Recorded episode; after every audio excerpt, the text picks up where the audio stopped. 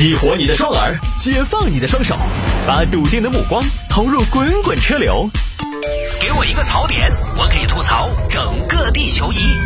微言大义，换种方式纵横网络江湖。来吧，欢迎各位来到今天的微言大义，要继续跟您分享网络上一些热门的有意思的小新闻。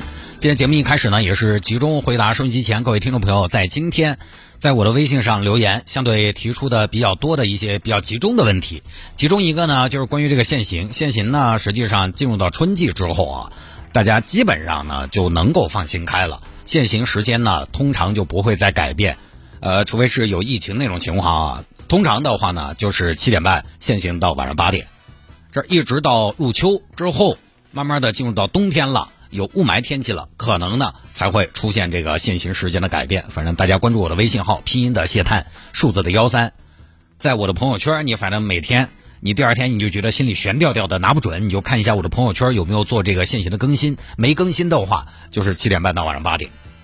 今天为什么问的朋友呢相对比较多呢？也是因为今天中午呢，成都启动了这个呃臭氧天气预警，是进入一个中污染天气的预警的状态。但是呢，这个臭氧哈，一般夏天、春天相对比较多一点，但是这个呢是不限行的，对限行是没有影响的。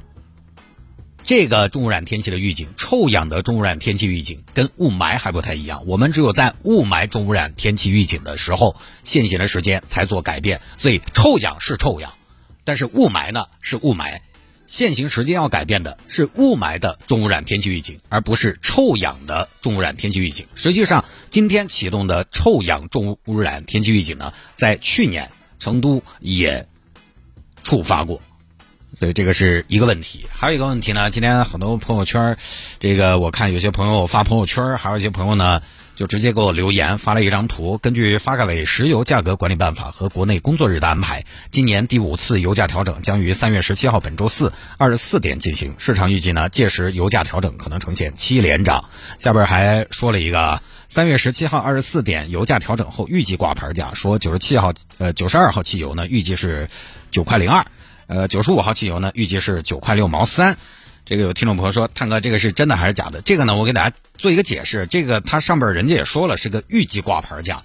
实际上呢，到成品油油价调整，也就是三月十七号晚上的二十四点，还有整整的两天时间。那么这两天呢，通常，呃，国家发改委对油价国内成品油价进行调整，通常是在调价的那天下午来发这个通知。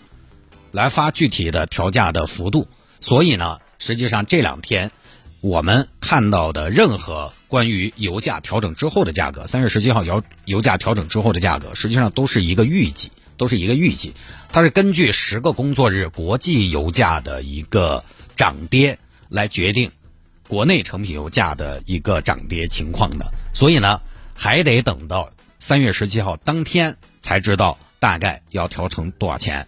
涨呢，七连涨是大概率的，但是具体涨多少，或者说会不会跌，这个谁也说不清楚，也得看这两天。实际上这两天呢，国际油价哈是有一定幅度的下跌的，所以呢，到时候我们再看啊。就这两个问题给大家解释一下，好吧？下了节目之后呢，大家也可以来加我的个人微信号啊，刚才说的我的个人微信号，拼音的谢探，数字的幺三，拼音的谢探，数字的幺三，加为好友来跟我留言就可以了，好吧？言归正传，说一下今天的小新闻。有听众朋友说摆一下这个网红女设计师接二宝放学被认作奶奶。这个呢说的是成都的一位女设计师，前两天呢去幼儿园接孩子，幼儿园门口堆了很多的爷爷奶奶。你也来接你们孙儿啊？啥子啊？你也来接你们孙儿？我我来接我们儿。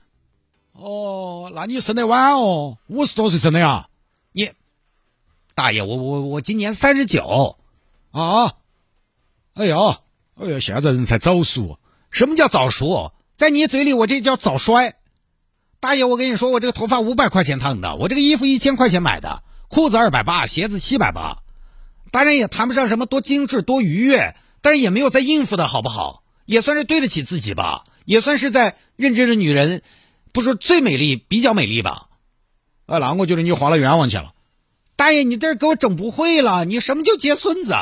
我前两天才度了蜜月，后来这个设计师呢气不过，录了一段视频，录视频内容是回去之后下单买了九千多元的护肤品，我要上大型之选买，我要护肤，我要美白，我要精致，我要提拉，我要整他那个七百九十九一瓶的兰蔻小黑瓶第二代，买买一件，我要买那个海蓝之谜精粹液，才七百三十九，白菜价给我打一壶。肌肤之钥光彩护肤套装，才一千五百九十八，给我整一打，我气呀！我再吃个海鲜水饺，我就不信了啊！花了九千多块钱给自己添置装备，老公都吓傻了。媳妇儿，你这是怎么了？我没怎么，我很好。你不好，你花了九千块钱，现在你告诉我你很好，你是不是工作不顺心呢？我工作没问题，那你是不是人际关系不如意呀？人际关系如意，那你是为什么呀？为什么？一夜之间成了老辈子了。老公，你说我看起来像多少岁？你看起来，我觉得你看起来像三十九岁五个月的，五个月都能看出来吗？你好虚伪，到底多少岁？重新说。你突然问这个干嘛？哼，我跟你说，今天接孩子，一个鬼老汉问我是不是接孙子。哦，老公，你说我是不是平时不太打扮？你你平时一直不怎么打扮呢，但你工作忙啊，那不行。那不行，我现在就要打扮，我还要买啊！就这么个事情，简单一点。这位设计师呢，就前前后后录了一个视频，把这个过程记录了下来。这个呢，因为人家这个设计师呢，本来就是一个网红设计师，所以呢，这个我能体谅啊，我也能理解。就站在他的角度，因为我也是网红，所以呢，我也知道有些事情，他可能也不是说是假的，但是呢，有可能是夸张了的。所以，其实或许这位女设计师呢，人家本身并没有太把这个当回事。其实这种情况很常见嘛，我们出去了，经常还不是常常被人乱喊。我倒不太容易被喊老，但是我当年经常遇到这种情况，因为我这个人呢，就是屌丝相可能太重，你知道我当年常常遇到这种情况，因为我以前刚刚入行的时候呢，那个时候也买不起好点的西服。出去主持活动呢，穿一套不那么有质感的西服去主持活动，在某些没有后台的场地，就坐在那儿候场背稿。哎，你就发现是的，哈儿过来个小子，小子厕所在哪儿？小子 WiFi 密码是好多？小子掺点茶。哎，小子，你们这个服务有点跟不上哦。遇到这种我都是一个白眼。我们这没得服务，大哥。就这种情况呢，当然婚礼居多，我就在那儿不高兴。啊，我觉得我精心打扮，你口无遮拦。我马屎皮面光，你说话开黄腔。早期当然是这样的，因为那个时候呢，确实人看起来也比较青涩嘛。加上我们主持上台呢，穿什么也就是穿西服打领带，然后经常被认成服务员。主要我这个人呢，我平时站没站相的，我又喜欢蹲，走到哪儿呢都是夸起的，我就很气。我我这个形象起码也是个领班嘛，你都不尊重一下的吗？真的是。后来年纪大了就不会了，上了年纪呢稳重一些。因为出去呢，你要比吃比穿，穿的也要稍微抻头些了。其实我觉得倒也就对我来说，我个人呢，我会觉得无所谓，我也嘻嘻哈哈，我觉得呢也挺有意思的。我觉得这个小姐姐呢，我看她那个状态不至于那么气。人家说来接孙子就这么大的气，要马上花九千块钱来护肤，我觉得还是有钱，你知道吗？我看了这个视频，这位小姐姐呢，其实也就是四十来岁的该有的一个状态。她主要问题，当然我们不该对一个女性评头品足，但她自己都曝光了嘛，我们就不客气了。她主要的问题是她那个发型和黑框眼镜有点狰狞，还有她那个表情，她愁眉苦脸，五官都在尽量的往一个地方挤，确实呢有点显丧。其实她的皮肤状态并不差，我觉得呢，现代人这个有现代人的苦衷，就跟以前有说法嘛，有说法我特别讨厌那个说法。说中国男人配不上中国女人，我讨厌这个说法。说中国男人的形象、气质恼火具体，我作为中国男人的一员，我就很气。我今天在节目里边明确表态，就很气。男人他不累的吗？但是女士也累，但是男人也不轻松。他一天没得事情来高兴一下，对不对？你说一个中年男士，他负担的东西也不少啊。他一天有多少时间打扮？他一天忙得来前不着村后不挨店的，他肯定在打扮上有所懈怠吗？那有些朋友工作，他需要天天在外边吃吃喝喝，他不一定想，他也没办法呀。吃得来大腹便便，未必是他想要的样子吧？你说有时间、有空、有闲、有那个条件，哪个又不想一天有时间打打球、健健身、爬爬山？没那个条件，就跟网球，网球都说贵族运动、绅士运动，为什么它是贵族运动？因为它上手慢。他场地也不好找，他条件门槛在那儿。就很多人说哇，这个人打网球好帅啊，他一天的生活好健康哦。我跟你说，那个东西有条件、有门槛的，要有时间、有钱。钱，你说现在你说哪个打网球还打不起个网球，对不对？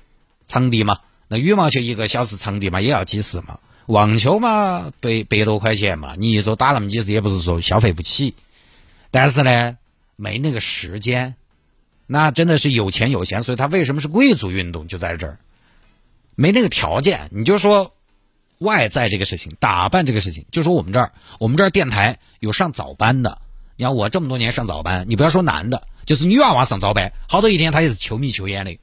这两年呢，稍微好点也戴口罩好些了嘛。前些年早上经常碰到上早班的其他朋友，你说喂，哎原来长这个样子，今天第一次晓得。早上六点出门，人家怎么打扮？五点起来洗澡、洗头、化妆呢，对吧？之前我们城市大玩家节目热线接这个接热线，一个小姐姐，我记得她描述的，她是老师，晚上今天九九点。十点才下班，早上六点过又得起床去学校上班，这种工作状态，你要让她精致，她确实没有时间精致，没有精力去精致。我还是能够体谅的，穿着打扮这个事情跟你的作息啊，跟你的职业其实有很大的关系。